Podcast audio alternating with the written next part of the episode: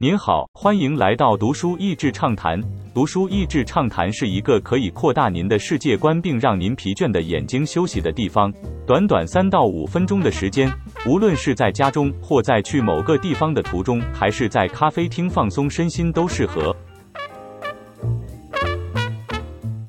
亚马逊的经营哲学总是以那著名的十四条领导力原则为例子，但可能总是碍于篇幅，总是流于表面。如果有读过相关文章的，应该都会想：可是那是亚马逊，可是我的公司不像贝佐斯不顾获利，其实他是不被短期财务指标捆绑，长期还是获利的。以及我们公司又没有一个像贝佐斯这样魄力的领导人，这样的想法我也有。而我觉得这本书正是要回答这些问题。每个公司和组织状况不同，本来就没有办法全盘复制，但是它以终为始的思考模式。以及把追根究底的分析精神发挥到极致，其实是可以转成符合你的情境的方式来使用。亚马逊的特殊思维模式和做法，我觉得这一本书很棒的一点是让人可以看到这些原则是怎么产生出来的，同时可以看见这些原则在实际开发各样产品服务时是如何落实在决策的过程当中。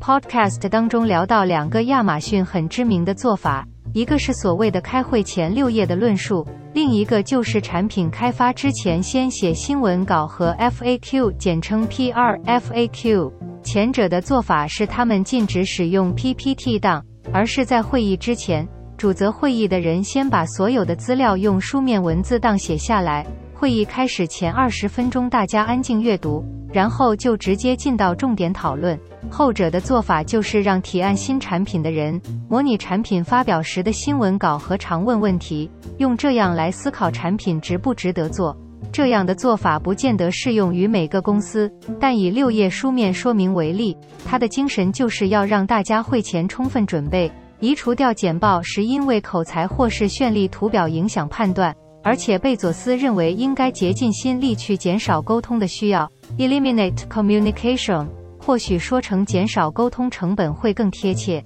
而先撰写模拟新闻稿，更是他们所谓顾客至上的具体做法。不管开发什么样的产品，总是从对用户的体验和价值创造来考量。亚马逊的产品或是事业体。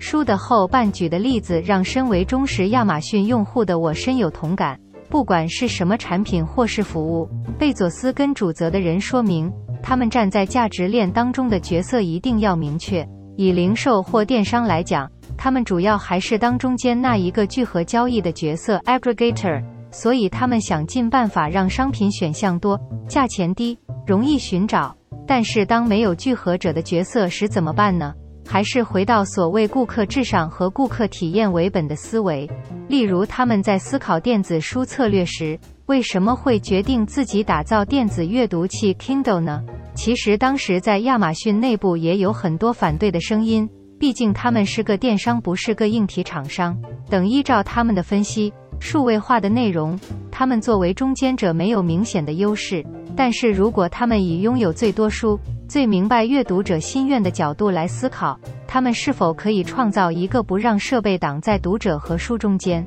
，get out of the way of the reader and the book 的一个阅读器呢？所以在这个议题上，他们不是中间交易者，而是站在内容使用端创造价值。虽然我还是喜欢读实体书，但是十年前用 Kindle 阅读器时，真心可以体会那是喜欢看书的人所设计的体验。当中还有很多的巧思让人惊喜。另外一个例子是他们的串流媒体事业 Prime Video，其实源自一个失败的尝试 Unbox，而且其中一位作者就是当时这个失败项目的主责人。但这个例子很棒的是看见亚马逊如何忠于他为长期利益思考的原则，并且在这样的原则之下，不浪费任何一次的失败。这一个项目最后发展的结果。是他们成立自己的影视制作团队，站在内容制造的一方来创造价值。看这本书唯一的缺点，就是因为资讯量太大，会读得比较慢。